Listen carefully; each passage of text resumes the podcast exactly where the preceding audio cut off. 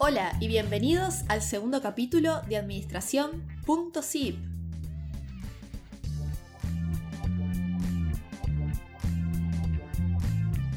Hoy vamos a hablar sobre los tipos de empresas que hay en Uruguay, desde el punto de vista jurídico.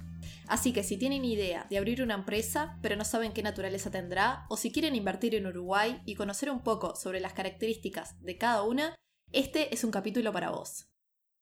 Antes que nada, comencemos definiendo qué es una empresa. Hay muchas definiciones por la vuelta, dependiendo de qué enfoque se le dé, pero desde nuestro punto de vista, una empresa es una organización de recursos y personas que producen bienes o servicios para lograr sus objetivos que se traduzcan en resultados económicos. Además, habíamos visto en el episodio anterior que las empresas necesitan previamente un propósito, un objetivo y un plan para llegar a él. Bueno, comencemos con los tipos. Están las empresas unipersonales, las sociedades comerciales y cooperativas. Las unipersonales. En Uruguay son muy comunes, aquí el titular es una sola persona, quien es el dueño. Se abren fácilmente, no tiene requerimientos de capital mínimo, es decir, de poner el dinero para abrirla, más que unos timbres profesionales y pueden tener empleados también contratando el seguro de accidentes de trabajo obligatorio que brinda el Banco de Seguros del Estado.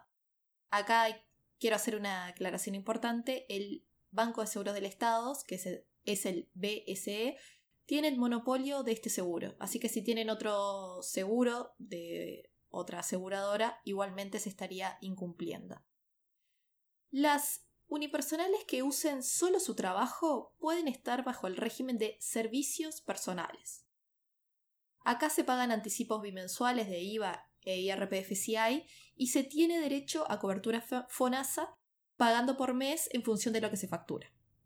Los servicios personales no profesionales aportan al BPS y los servicios personales profesionales aportan a la caja de profesionales. Después están las denominadas sociedades, entre ellas está la sociedad de responsabilidad limitada. Como dice su palabra, es una sociedad y por lo tanto se requieren mínimo dos personas para constituirla. Las SRL son muy comunes en Uruguay, se pueden abrir con poco capital inicial y tener hasta 50 socios. Esto es importante porque más de 50 socios se debería pasar a otra forma jurídica, como por ejemplo las sociedades anónimas. Aquí el capital se divide en cuotas, cada una de igual valor, y dan derecho a voto en las asambleas, que por lo menos deben realizarse una por año. Eh, en estas asambleas, en las SRL, se realizan, entre otras cosas, para aprobar el balance, distribución de utilidades, etc. Las SRL tienen un plazo de 30 años, pero que puede ser renovable. Se les dice de responsabilidad limitada porque los socios responden por las deudas hasta lo que aportaron, ese famoso capital es eh, lo que ellos responden en caso de existir deudas. Esto tiene una salvedad que las deudas salariales y de determinados tributos se pagan de forma subsidiaria. ¿Qué quiere decir esto? Que primero se paga con el dinero de la sociedad y luego, si esto no basta, se va contra el dinero de los socios.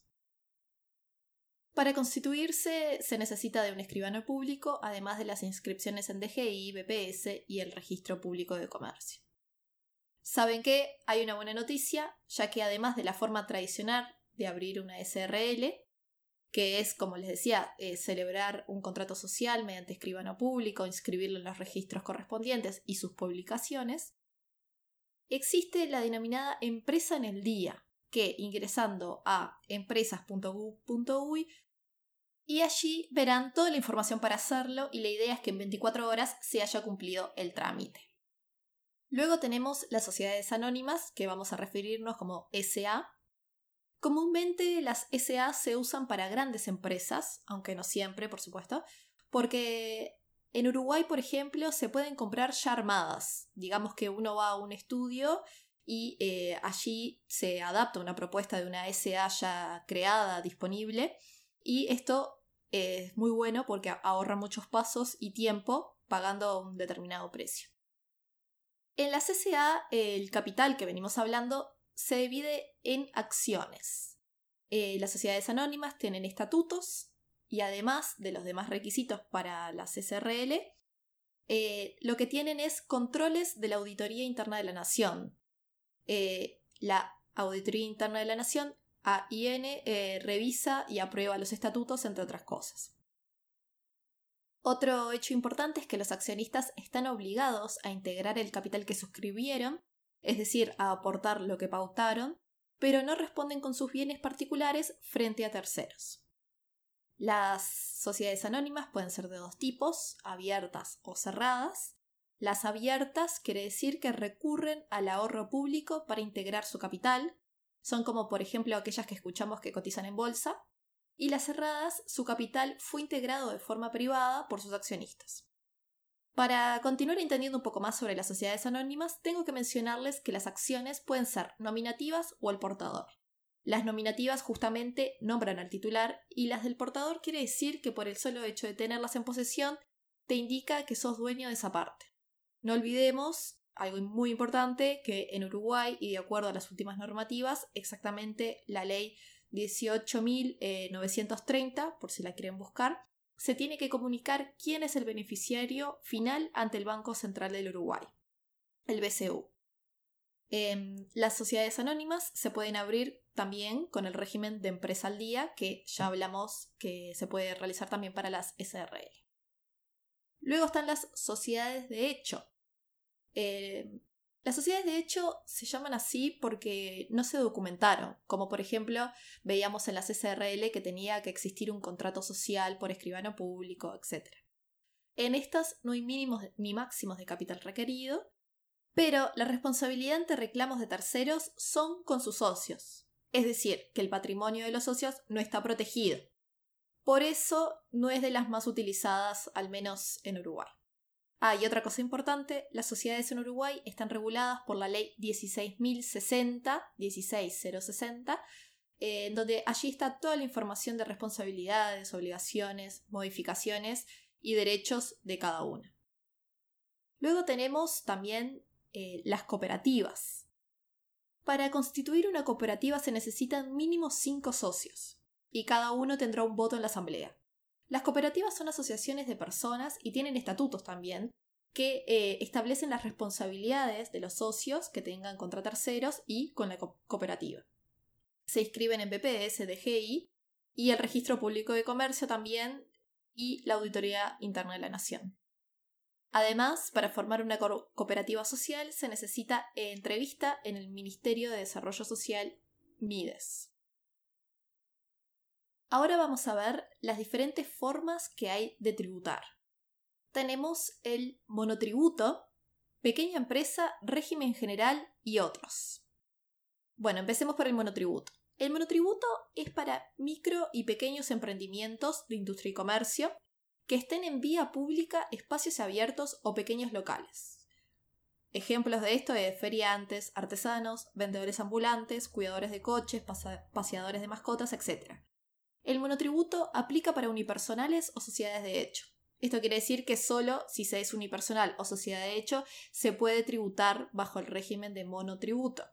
Los monotributistas no facturan con IVA, salvo excepciones, y se vende solo a consumidor final, o sea, no se pueden vender a otras empresas. Tiene limitaciones de ingreso anuales y no pueden tener empleados salvo en la unipersonal que pueden tener un dependiente. Luego tenemos un régimen muy utilizado en Uruguay que es pequeña empresa. El beneficio que presenta este régimen es que no tiene condición de naturaleza jurídica de, lo que, de las que venimos hablando recién. Y lo que tiene es que tampoco facturas con IVA. Es el famoso literal E.